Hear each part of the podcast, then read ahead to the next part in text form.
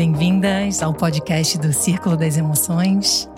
Esse é um espaço para a gente poder olhar nos olhos das nossas emoções e inspirar, inspirar uma vida emocionalmente equilibrada no dia a dia, na prática.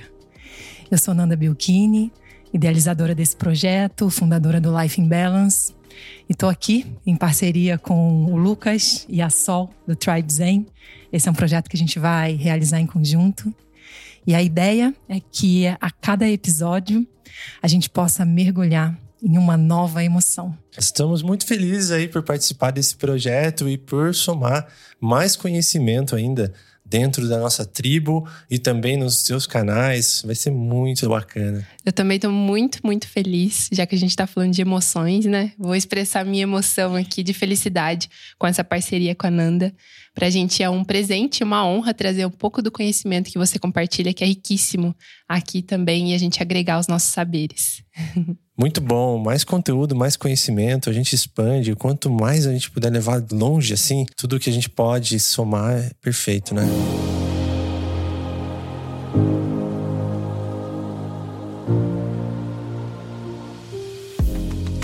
Aqui convidados dessa vez. Talvez quem nos escuta no Tribe Zen esteja perguntando o que está acontecendo aí. Olha lá. Tá acontecendo que vocês têm mais conteúdo, tem um conteúdo maravilhoso. Cananda tem muitas coisas riquíssimas para compartilhar. Eu já estou empolgado com isso. Então, aqui no, no feed temos mais conteúdo semanal, porque vai ter um nosso, um dela, vai ter mais coisas rolando no feed. Isso é maravilhoso. Agora. A host qual... aqui é a Nanda. É, qual é o tema? Vocês podem encontrar mais informações sobre o trabalho, né? No Instagram do Tribe Zen e também no Instagram do Círculo das Emoções, arroba Círculo das Emoções, ou do Life in Balance, arroba Life in Balance Institute. E é muito lindo isso que você traz, né, Lucas? Porque conhecimento liberta. Total. Com Conhecimento certeza. traz consciência sobre os nossos processos internos e isso permite que a gente possa perceber o que está acontecendo e criar um espaço onde há a possibilidade de uma escolha. Que a gente sai da reatividade emocional e começa a escolher uma resposta construtiva aos gatilhos emocionais que nos afetam. E a gente vai trazer vários caminhos aqui para vocês conseguirem afinar essa percepção e criar esse espaço entre a emoção e a resposta, não mais a reação, né? mas a resposta construtiva a essa emoção. Um tema por episódio, é isso? Perfeito. Uma emoção por episódio. e que qual incrível. é a emoção nós vamos vivenciar hoje? a gente vai abrir esse projeto, esse podcast, falando da ansiedade. Hum. A ansiedade, né? Nossa. Essa emoção que está tão presente nas nossas vidas, nos tempos atuais. Então, senti de trazer esse tema justamente para poder compartilhar e aliviar o sofrimento de muitas pessoas que estão tendo desafios concretos, né? Demais, esse é o momento ideal para trazer isso à tona. Eu acho que é a emoção do, do século, né? Vamos falar.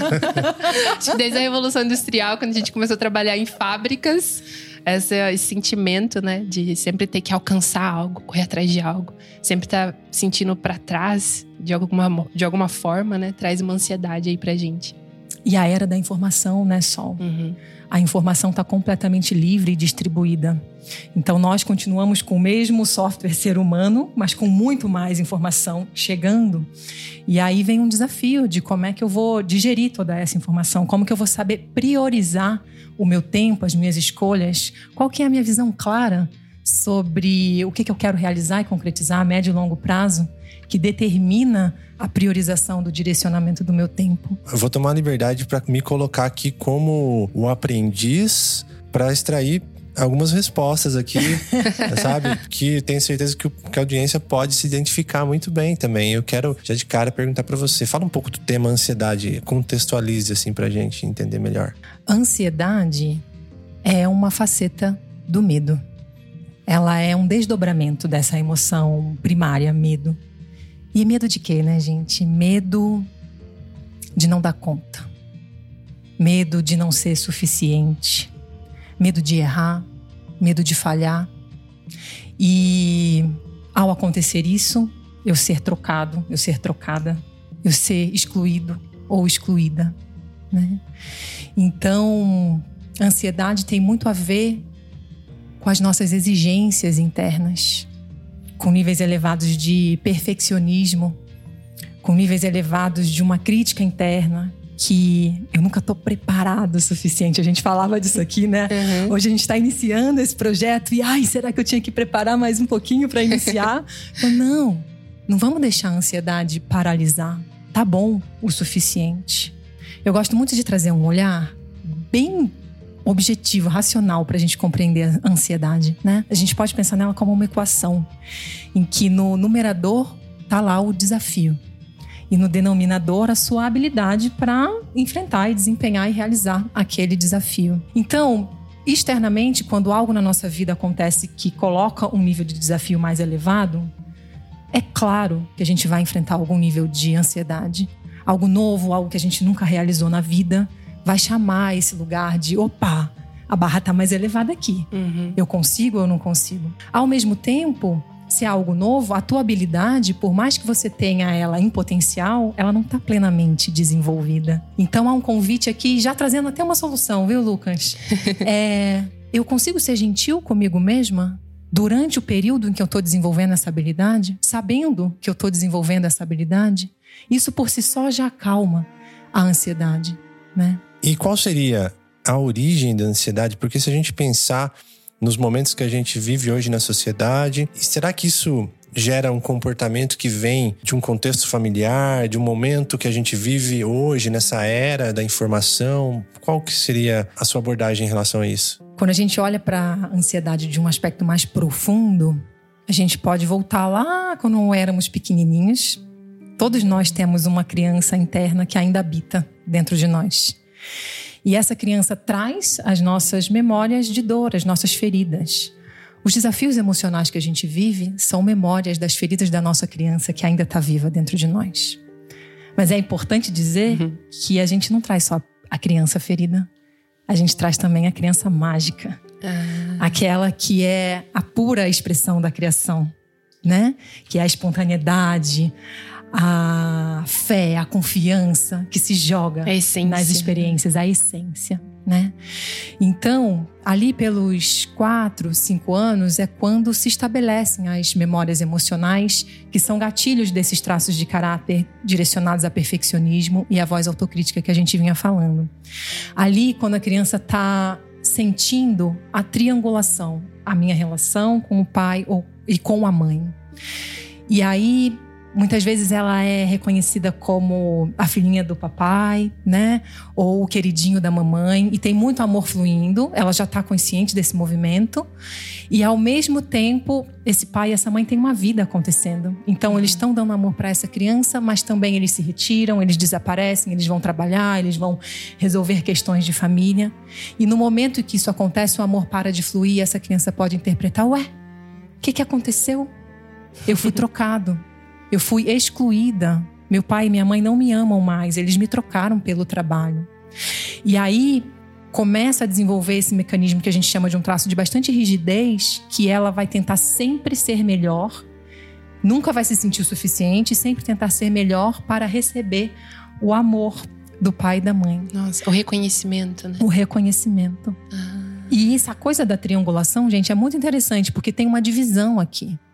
Pessoas que têm uma tendência é, à ansiedade nessa base de, de memória de dor, elas estão sempre divididas. Hum. Eu não confio em um relacionamento só. Então eu tô com um relacionamento, mas eu tô de olho em outro. Nossa. Eu não confio nos meus parceiros de trabalho. Então eu tô aqui com um projeto com o Lucas e com a Sol, mas eu tenho que ter a minha coisa individual aqui também para garantir. Percebe? Tem uma divisão. E quando a gente está dividido, a energia drena. Nossa. É verdade, faz todo sentido. Uhum. Mesmo assim, ó, quando a mente está num lugar diferente do corpo, está num espaço-tempo diferente do corpo, isso gera ansiedade. Isso há um dreno, é um ralo de energia. Existe uma incongruência interna. Ela esgota mesmo, porque tá todo mundo aqui querendo se ajudar dentro, né? Se a gente considerar como pequenas partes, né? Das emoções que a gente possui todas as emoções querendo o nosso bem, compondo o nosso ser. E aí fica essa guerra, se a gente não compreender, né? Perfeito. E assim, nosso corpo está sempre vivendo aqui agora, no momento presente. Quando a mente está vagando pelo futuro, que é o que gera ansiedade, percebe que a mente está num tempo e espaço diferente do corpo. A sua energia está vazando. Verdade. Então, um dos principais caminhos para a gente conseguir ter mais tranquilidade para lidar com desafios elevados é que mente e corpo estejam aqui e agora, alinhados em congruência, como você disse. E não dividido. E não divididos. disse. Nossa. E a prática de mindfulness e meditação é o caminho mais eficiente que eu conheço na minha experiência Sim. vivida para cultivar essa qualidade de presença. É por isso que o, o corpo também é uma âncora, né? Que nem você disse, Perfeito. para trazer essa clareza, para trazer a gente de volta pro presente, não ficar dividido nessas emoções que, que nos levam para outros, né? Caminhos que não é o aqui e o agora. E se a gente pensar, o corpo ele não tá no passado, nem no futuro, né? Perfeito. O corpo não existe nesses dois tempos, né? Ele só existe no agora. Então, nossa, E incrível. mais, Sol, qualquer pensamento sobre o futuro acontece quando? Agora. É, Qualquer pensamento sobre o passado acontece quando? Agora. até o pensamento Então, tá aqui. o que é passado e futuro? Passado e futuro existe? Ou só existe o agora? É. Então, a forma como a gente se posiciona internamente em relação a preocupações do futuro é o que gera ansiedade. Mas esses pensamentos de preocupação estão acontecendo agora. E quando você repousa no seu corpo e percebe, opa, preocupação. Eu estou ocupando a minha mente com algo que eu não quero que aconteça lá na frente. É verdade. Ou seja, eu estou direcionando a minha energia para algo que eu não quero que aconteça E que não e existe. que não existe. onde eu coloco a minha atenção é para onde eu estou direcionando a energia. A energia tem o poder de manifestar e criar. Então, Nossa. quando eu me preocupo, o que, que eu estou criando? Mais daquilo que eu não quero que aconteça na minha vida. E essa é a receita para a gente passar a vida é, baseada no medo e na sobrevivência. Uhum. Então, há um convite aqui de liberar essa energia de preocupação. Repousa no momento presente e direciona o foco da atenção para aquilo que eu quero criar. Isso me, me remete a um momento da minha vida que eu fiz intercâmbio e eu lembro que eu mandei os documentos para para renovar, né, meu visto para a minha estadia lá nos Estados Unidos. E essa resposta, ela demorava muito, demorava uns oito meses. E eu lembro que eram os piores oito meses da minha vida, porque eu tinha muita ansiedade, eu não sabia o que ia vir. Se ia vir uma resposta que eu podia ficar ou não. E eu queria muito ficar, porque lá tava, né, tava conseguindo dinheiro, tava num lugar legal. E aquilo drenava minha energia, que eu lembro que nos meus dias de folga eu queria dormir 24 horas. Era assim impressionante, que eu não tinha energia para viver. Só para trabalhar. É o desconforto de você não ter o controle, né? Uhum. Sobre a resposta ou o que, que vai desenrolar a partir de algo que você quer muito. Sim. E o desafio de você estar diante de algo que é desconhecido. Eu não sei para onde vai ou não. E isso aqui é um gatilho da ansiedade. Então é possível você estar relaxado e tranquilo diante daquilo que você não conhece, do que é novo. É possível olhar para o desconhecido como uma grande oportunidade de uma aventura em que você vai ser surpreendido e você vai aprender ainda mais. É desafiador isso que eu tô trazendo aqui, Sim. né? Mas com o treino da qualidade da nossa mente, é possível. E isso aqui é a chave pra gente sair da sobrevivência e entrar no modo criação, né? E tem uma, uma coisa que me acomete, assim, interessante, que é a diferenciação entre a minha visão de futuro, do que eu almejo, sabe, do meu planejamento e dessa ansiedade que é a preocupação. É aquele lance de eu vou relaxar e ser passivo, então não faço nada. Essa diferenciação de entender essa postura interna do monge e a postura externa do guerreiro, que faz, acontece, não deixa de agir. Não, porém, eu não fico no estado de preocupação, no estado que gera ansiedade. Como a gente consegue transitar entre essa fina linha né, que existe nessa visão do futuro que Encontrar por- esse- é importante, Esse né? balance, né? Clareza versus preocupação, vamos colocar assim. A visão é o nosso norte, é a bússola, é aquilo que direciona a nossa ação para onde que a gente quer chegar. Se a gente perde o nosso norte, a gente fica à deriva, fica perdido e vem aquela falta de sentido e significado na vida. Porém, é importante que a gente tenha uma soltura em relação a essa visão e a esse norte. Ele está lá, orientando. onde eu quero chegar, mas o como eu vou dar passo a passo na construção dessa visão. Com entrega, com relaxamento, com confiança. Confiança de que há toda uma regência do plano superior atuando e te conduzindo para aquela visão, ainda mais se essa visão tiver a serviço do bem maior. Nossa. O reconhecimento de que não sou eu que estou fazendo, e muito menos eu sozinho. Uhum. E eu não estou falando só de companheiros de jornada humanos, né? Pessoas físicas que estão aqui ao nosso redor, mas também das forças invisíveis que se movem para realização da tua missão, do teu propósito divino na Terra, né? Então, quando a gente encontra esse alinhamento com o propósito divino, os caminhos se abrem e não há preocupação. A preocupação é uma distração que impede a gente de ver essa manifestação, as sincronicidades, as belezas, tudo aquilo que está nos guiando e nos conduzindo e trabalhando junto com a gente nessa realização. Que incrível.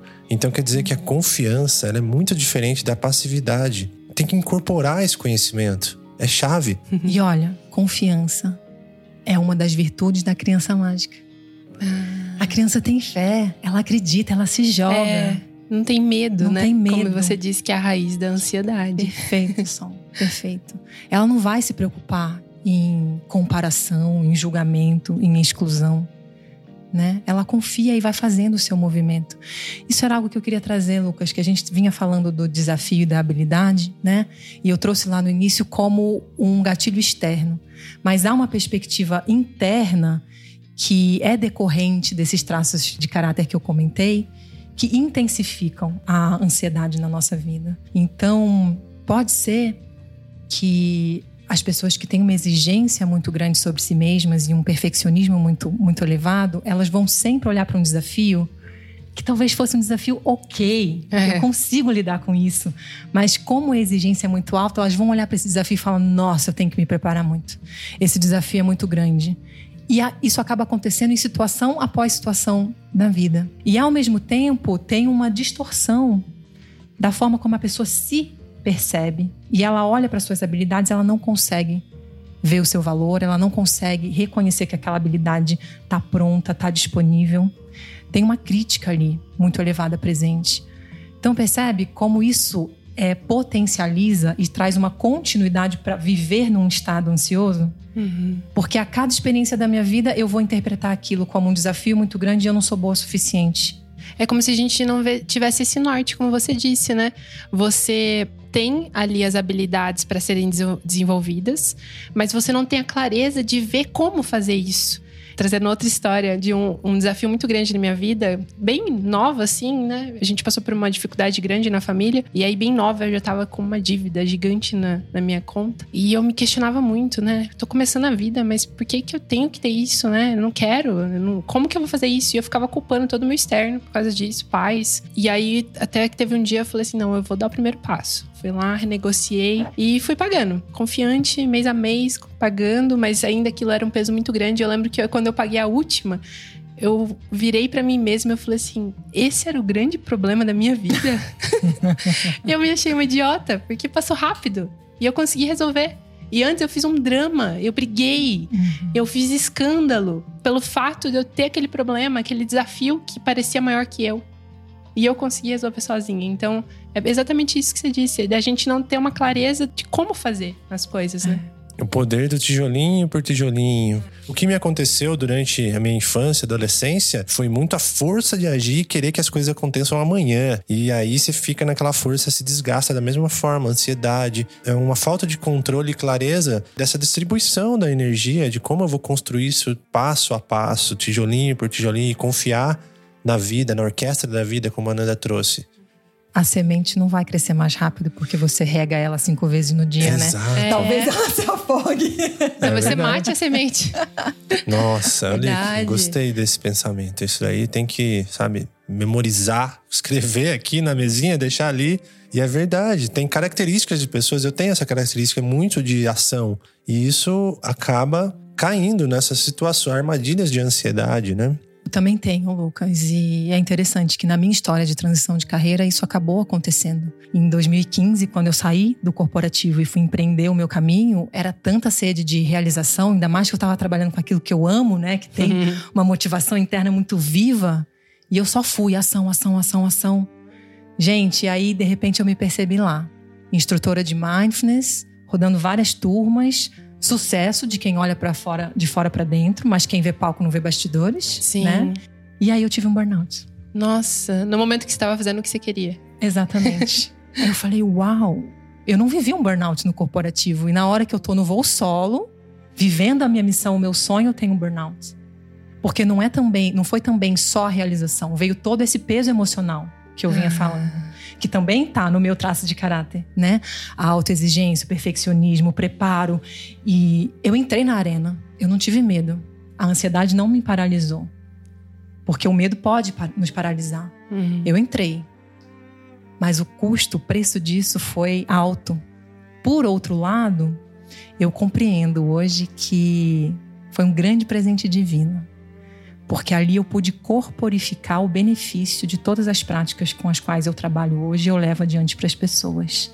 Porque eu estava vivendo um processo de ansiedade, de burnout, e aí o meu principal apoio foram as práticas de mindfulness, foram as práticas do programa Cultivando Equilíbrio Emocional. Eu fui fazer a formação de cinco semanas de retiro de silêncio na Suíça no meio desse burnout. Nossa. E lá, eu fico até emocionada, gente, porque Foram tantas práticas e o corpo foi entrando num relaxamento tão profundo que eu podia sentir a energia na minha cabeça refazendo as conexões neurais que tinham sido rompidas Nossa. pelo burnout, dentro de uma prática de meditação.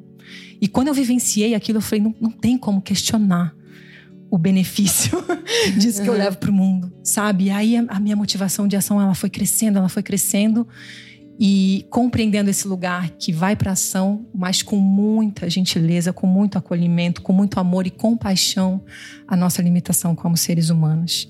E esse, para mim, é um dos, dos principais caminhos de cuidado e de antídotos e soluções para a ansiedade. Começar a substituir a exigência e a voz autocrítica e o perfeccionismo pelas vozes de compaixão que né? lindo. E você falando isso, até me veio, né, uma, um pensamento aqui de que você teve que passar por isso para você poder entender o que as pessoas que te buscam passam, né? Talvez antes você tinha todo o conhecimento, o conteúdo, o estudo que você estava aplicando e ajudando aquelas pessoas, mas é que nem você disse, você corporificou, você passou na pele tudo Isso. aquilo para sentir o que o outro sente. Nossa, maravilhoso, Isso que lindo. é transformar. Foi um presente. Um presente. Isso é transformar conhecimento e informação em sabedoria. É. A gente transforma conhecimento em sabedoria através da experiência vivida, que é essa corporificação que você está trazendo. Nossa. Né? E aumenta a base de empatia. Uhum. Então, quando chega uma pessoa diante de mim para um atendimento que está sofrendo de pânico, de burnout, de ansiedade, o meu coração está muito alargado em conexão com aquele outro ser humano, com a dor daquele outro ser humano que está diante de mim. E o que, que de melhor eu tenho a oferecer para dar recursos, para aliviar e para libertar esse ser, para reconhecer novamente a sua essência divina, o seu brilho, né?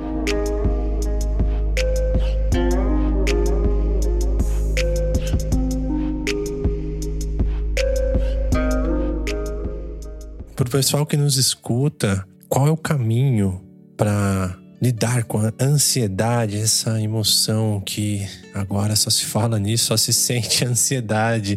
E como ela pode lidar com isso? Como que você pode trazer isso pra gente? É. Eu fiz questão de trazer esse olhar para a ansiedade do gatilho externo e do interno, justamente porque o externo a gente não tem domínio. A gente não tem controle e a vida vai continuar acontecendo. Mas em relação ao mundo interno, está nas nossas mãos. E aqui vem o poder do autoconhecimento e da força de autotransformação. De eu firmar uma escolha no sentido daquilo que eu quero viver, né? E aí, gente, tem recursos, tem caminhos, né? O primeiro deles, é, para mim, é a prática de meditação.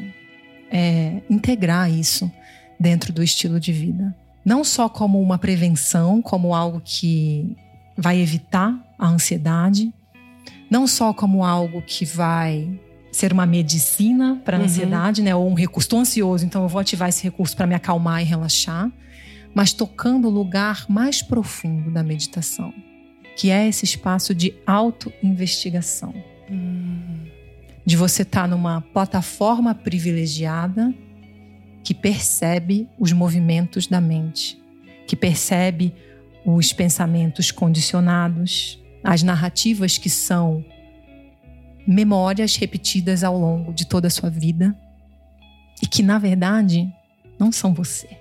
Sim. a gente se identifica porque essas vozes elas têm muito peso. A vida inteira elas falaram dentro de nós. Então a gente se identifica isso como sendo o eu. Então tem um caminho aqui de questiona. Questiona essa voz como uma verdade absoluta porque isso vai ajudar a abrir espaço. Então vamos lá. Ao meditar eu estou começando a conhecer essas narrativas automáticas que me habitam quando eu conheço as narrativas automáticas que me habitam, eu tenho a possibilidade de não me identificar com elas e criar um espaço que me liberta do piloto automático, do padrão condicionado, para eu poder fazer escolhas construtivas. Que talvez não seja nem eu que estou fazendo, Uhum. que talvez seja a guiança do plano superior descendo através de mim. Né? Está abrindo espaço para essa abrindo guiança. espaço né? para isso. E para nas relações, na vida concreta, na vida real, né? Eu parar de reagir automaticamente e ir para um caminho de uma resposta construtiva que é mais saudável para mim e para todas as pessoas que, que me cercam, né? Então a gente tem um caminho aqui da meditação e da respiração, Lucas. A respiração é essencial, né? Então, para quem sofre de crise de ansiedade, tem uma prática do programa Cultivando Equilíbrio Emocional que se chama enfermaria. Eu acho esse nome muito bom. que ela convida a deita no chão, de barriga para cima. Se entrega à terra. Sente a mãe terra te sustentando nessa firmeza, te acolhendo, sente que você não está sozinha. E entrega, entrega teu peso à terra, entrega as preocupações, entrega os pensamentos e só respira. E vai voltando para casa no corpo. Né? A gente não trata a ansiedade com análise, com o analítico. Hum. Volta para casa no corpo, que está sempre no aqui e agora, como a Sim. gente falou. né? Quanto tempo essa prática você sugere?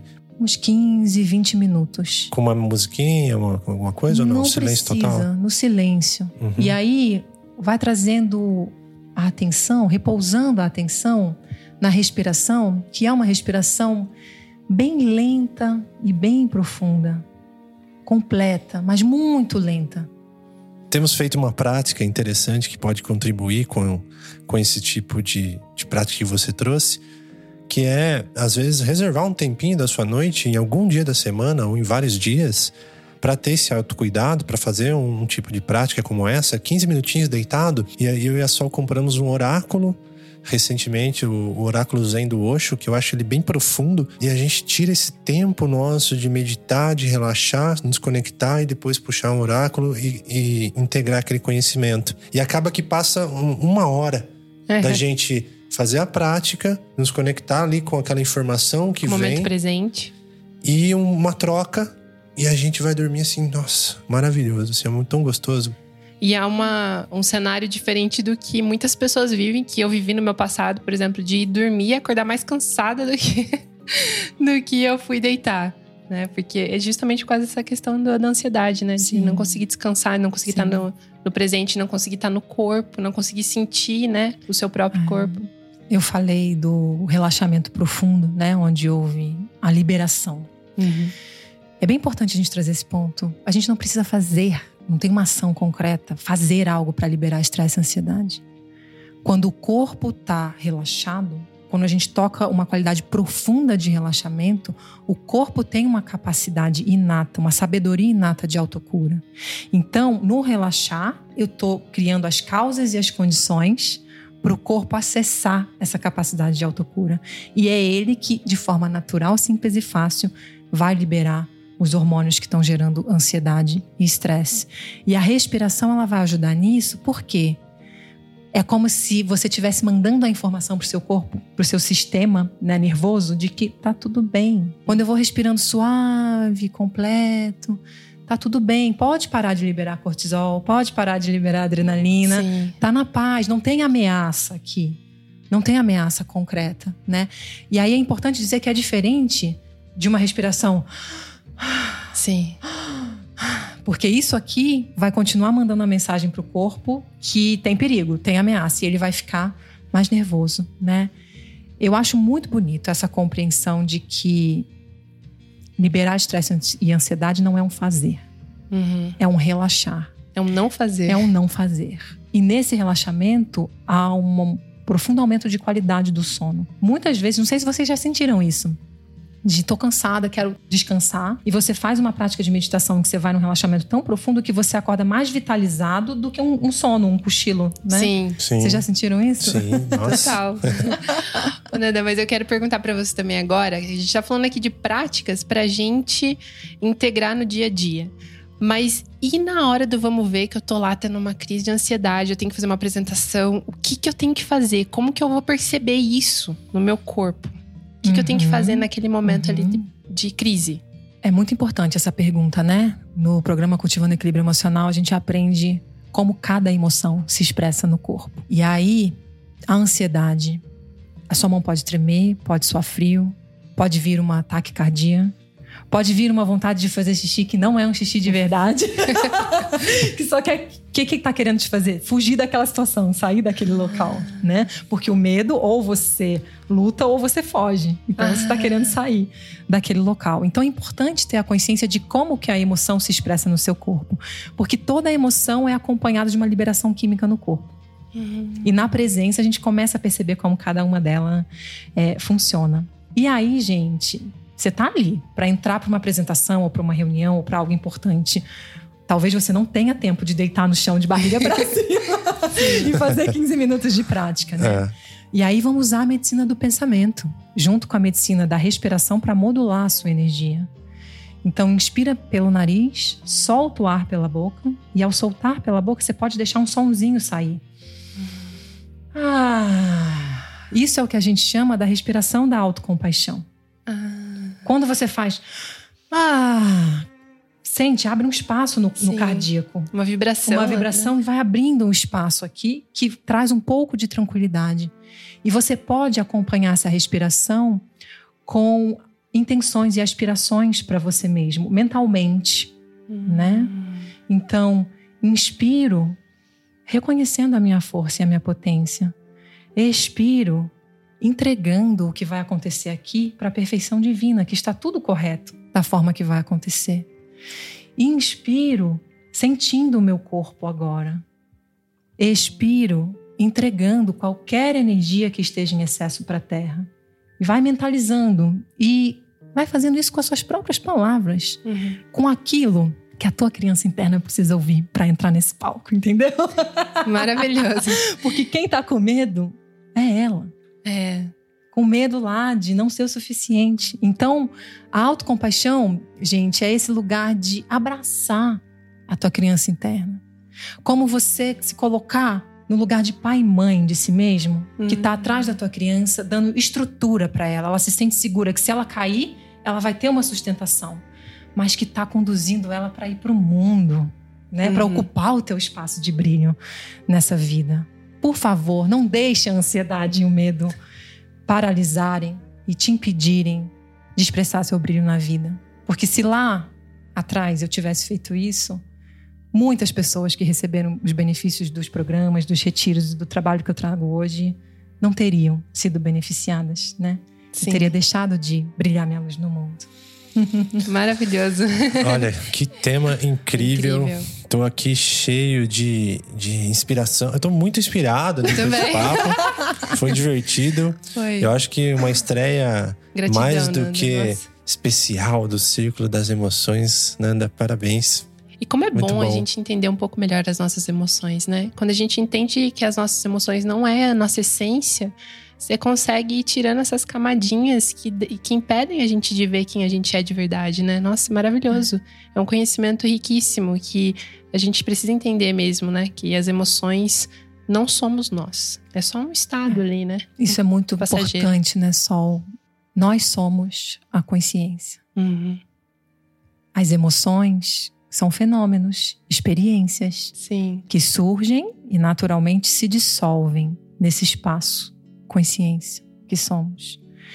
Isso aqui que eu estou passando para vocês é informação. Na hora que a gente toca isso na experiência direta, nossa, vem uma chave de libertação muito profunda, em que é possível, e eu vou afirmar para vocês porque eu já vivi isso, passar por uma crise de ansiedade ou por uma profunda tristeza. E essa emoção está acontecendo, está passando através do corpo e ainda assim existe muita paz. Porque o foco da minha atenção está repousando na consciência, que é paz, que é amor, que percebe, sem se identificar, essa emoção aparecendo e se dissolvendo. Então, olha que lindo isso aqui. Equilíbrio emocional não é controle. Equilíbrio emocional não é não sentir as emoções, não é se fechar para as emoções, pelo contrário é ser espaço para que elas possam nos atravessar sem que a gente se identifique com elas. Porque se elas não nos atravessam e não desagam, ficam retidas no nosso corpo e o que, que acontece? Somatiza hum. em doença física. Sim. Né? Exatamente. Nossa, qual Muito será bom a próxima emoção que será abordada nesse podcast, hein, Nanda? Pergunte aí pros ouvintes. Eu não né? vou falar que eu tô ansiosa pra pró próxima emoção, porque agora eu já não. A ansiedade vai ser Passou. integrada aqui no meu ser, ela, ela vai me atravessar e não vai ficar. comentem, comentem aqui. Qual emoção que você gostaria de ouvir no próximo podcast do Círculo das Que Emoções? legal. Pode mandar no Instagram do Ciclo, ou do Tribe Zen, ou comentar no site. Da forma que você quiser se comunicar, vai ser muito legal. Muito né? bacana, né? gratidão, né? Eu que bom. agradeço, gente. Tô muito emocionada, assim, da gente estar tá abrindo esse projeto em círculo. Maravilhoso. Porque o Círculo das Emoções, ele nasce com essa proposta de ser um lugar horizontal. É um lugar de encontros humanos que nos ajuda a viver a espiritualidade na Terra, que nos ajuda a enfrentar os desafios humanos, né? Para a gente poder experienciar o máximo potencial. Nós somos consciência se experimentando, né? Então é uma honra, assim, começar de forma circular. Perfeito. o círculo se sente honrado também. Né? Sim. Gratidão. Muito bom, gratidão. Gratidão. Até mais, pessoal. Até mais. Tchau, tchau. tchau.